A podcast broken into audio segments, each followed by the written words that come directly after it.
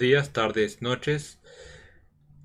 Hoy eh, vamos con el capítulo 3, episodio 3, o algo así. Eh, en el podcast anterior hablamos de, de los distintos tipos de webs. Y eh, hoy la idea es hablar de qué se necesita para, para tener una web.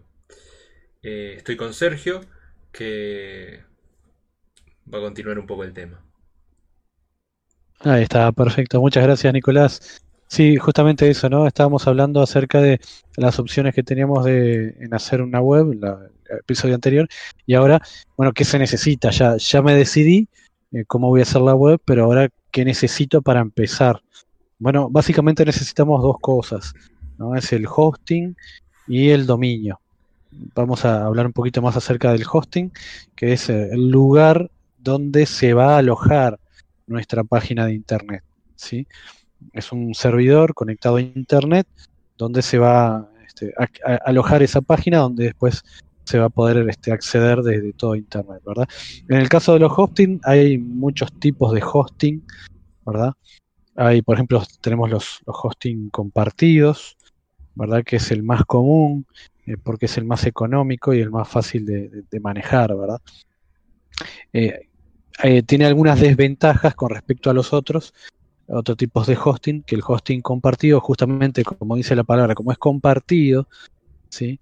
muchas veces puede afectar el rendimiento, puede, verse afectado el rendimiento por el uso de los recursos de los otros sitios que también están alojados allí, ¿no? Entonces puede causar, causar que este, que bueno, que nuestra web tal vez no sea muy veloz, no esté muy veloz, este, pero son casos muy puntuales. Por lo general es una, de las mejores opciones ¿verdad? Para, una página web eh, institucional o incluso hasta, hasta un e-commerce pequeño, muy pequeño, este, local, podría funcionar muy bien con este tipo de hosting.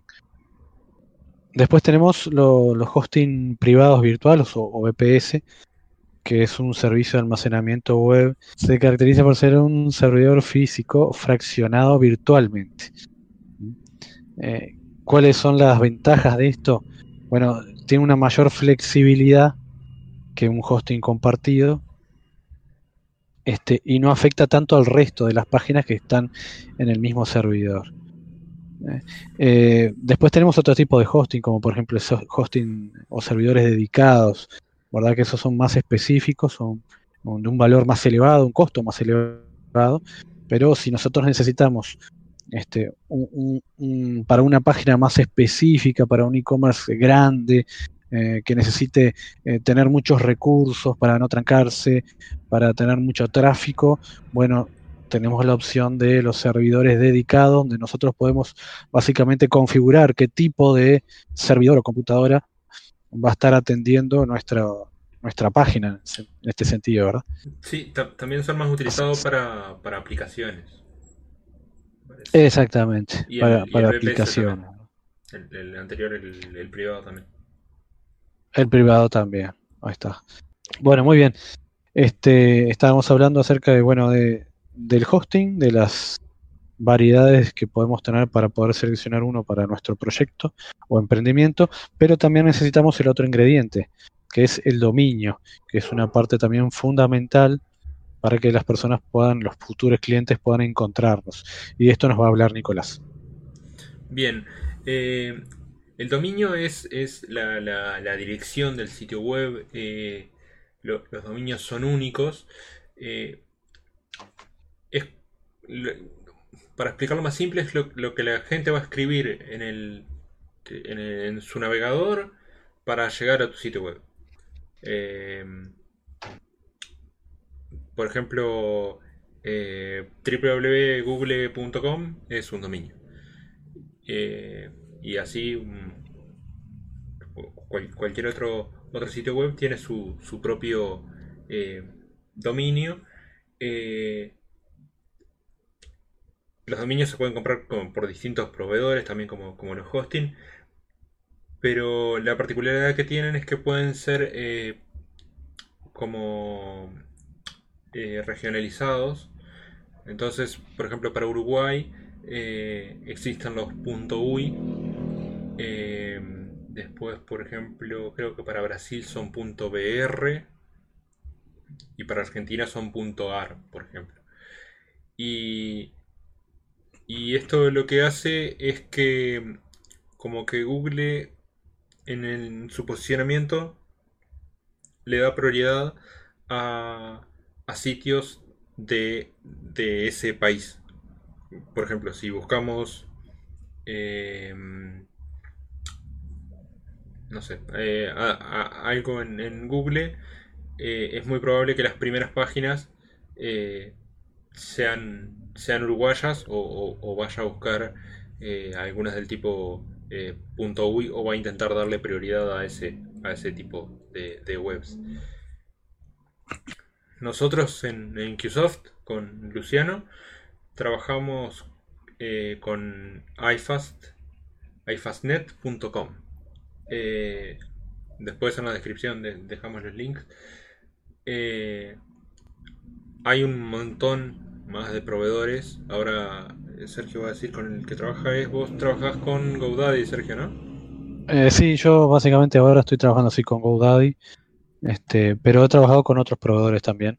Este, básicamente lo, lo que uno tiene que buscar no solamente bueno el precio, sino que tenga un buen, este, en el caso de los proveedores, un buen soporte postventa. ¿Por qué? Porque nuestro sitio va a estar alejado en sus servidores, en sus computadoras, por decirlo de otra manera, y si llega a tener algún problema, necesitamos tener una respuesta de parte de ellos. Entonces ese, punto es muy importante, ¿no? A la hora de elegir un buen proveedor de, hosting, ¿no? Que, nos pueda responder rápido, eh, que pueda ayudarnos a solucionar el problema eh, ha pasado, por ejemplo, que se quema un disco duro donde está alojado nuestro sitio de internet y este y nosotros, claro, desde el otro lado no podemos hacer nada, dependemos exclusivamente del servicio que nos pueda dar el proveedor eh, de hosting, ¿no? si tiene respaldos, eh, si hace respaldos diarios o no, automáticos.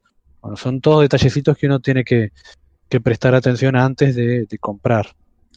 Esto desde el lado de, del emprendimiento, la empresa o, el que esté buscando hacer un sitio web y, va a contratar a un desarrollador o, va a hacerlo eh, él mismo, digamos, eh, es importante que, investigue eh, a ver cuál, cuál proveedor le conviene más para comprar su, su hosting y, su dominio. acá comentamos los que nosotros trabajamos actualmente. No nos han dado problemas hasta el momento, hoy son los que trabajamos, pero sería bueno que cada uno pueda hacer su investigación y, elija el que más le, convenga por, por precio y, por recomendaciones o, Exacto. inclusive, inclusive acá en Uruguay hay, ¿no? Este, servidores de hosting, ¿no? Eh, sí, Antel. Eh, creo que, exacto, este, la propia Antel, este, tiene su, su servicio también ahí de hosting. Así que bueno, cada uno deberá ver a ver cuál es el, el mejor, la mejor opción para, para lo que quiera hacer. ¿no? Y, bueno, y además de los, de los dominios eh, regionales, digamos, eh, existen de, otro tipo, por ejemplo, que, son más eh, mundiales, digamos, que son .com, em, a ver, otro punto, punto .site, es mundial también, ¿no? sí. Y hay, varios que ahora no recuerdo. El, más común es, .com. El .com es el más común, sí. Una de las cosas también a tener en cuenta, Nicolás, en cuanto a la hora de elegir dominios, este, es no solamente el tipo de dominio, sino eh, lo, que vamos a poner en el dominio. ¿no? O sea, el, nombre de nuestra web eh, tiene que ser eh, algo sencillo, fácil de acordarse, este, que no tenga que escribir mucho nuestros posibles clientes, ¿no? Eso los va a ayudar a, que puedan entrar más rápidamente a nuestros sitios. Si nosotros tenemos un sitio de internet con un nombre larguísimo, por ejemplo, no sé, este nuestro nuestro servicio, nuestra página es un hotel que se llama La Posada de no, le, no quiero decir ninguno conocido. sí, pero, eh, se, entiende la idea, se entiende la idea. Que, no sea un, nombre largo Eh, exactamente. Que sea fácil de recordar. Lo más breve posible para que la gente digo, rápidamente recuerde y lo, escriba de forma sencilla, ¿verdad? No, poner números, signos o cosas raras para no, no complicar tampoco el acceso a, los posibles clientes.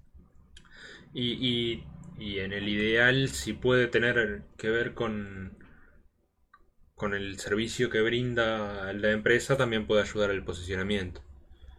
También, también, exacto. En el ideal, pero eh, si, no, lo, recomendable es que sea eh, fácil de recordar y, corto en lo posible. en el caso, por ejemplo, de, de, ustedes, Nicolás, este, la página de ustedes no, no, no sería práctica que se llamaba QIsoft desarrolladores de software o de páginas web.com, ¿no? Sería algo muy extenso, por más que mencionaran el nombre y lo que están haciendo, ¿no? Claro, pero eh, en, ese caso, por ejemplo, un dominio interesante para nuestro servicio, capaz que sería eh, desarrolloweb.com. Eh, sí.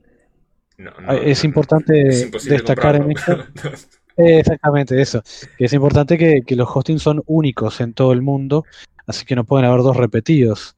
Entonces cuando uno va a comprar un hosting tiene que asegurarse, de hecho, bueno, en la página donde lo vaya a comprar, en el, ser, proveedor de, del dominio que vayan a comprar, este, ustedes van a tener un buscador donde van a poder encontrar allí cuál está disponible y cuál no.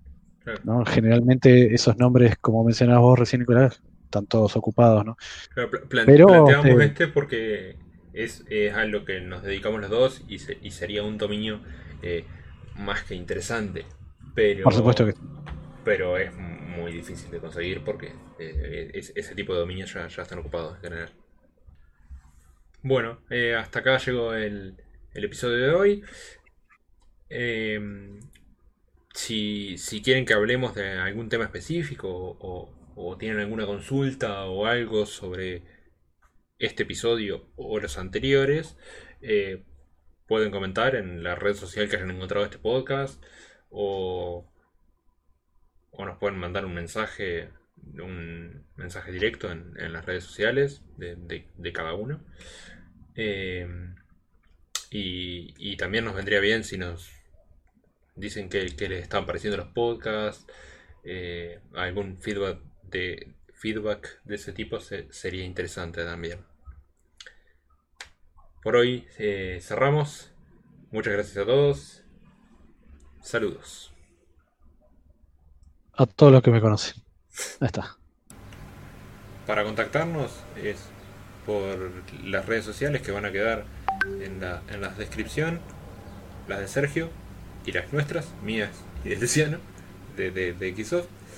Eh, y bueno, los esperamos la semana que viene.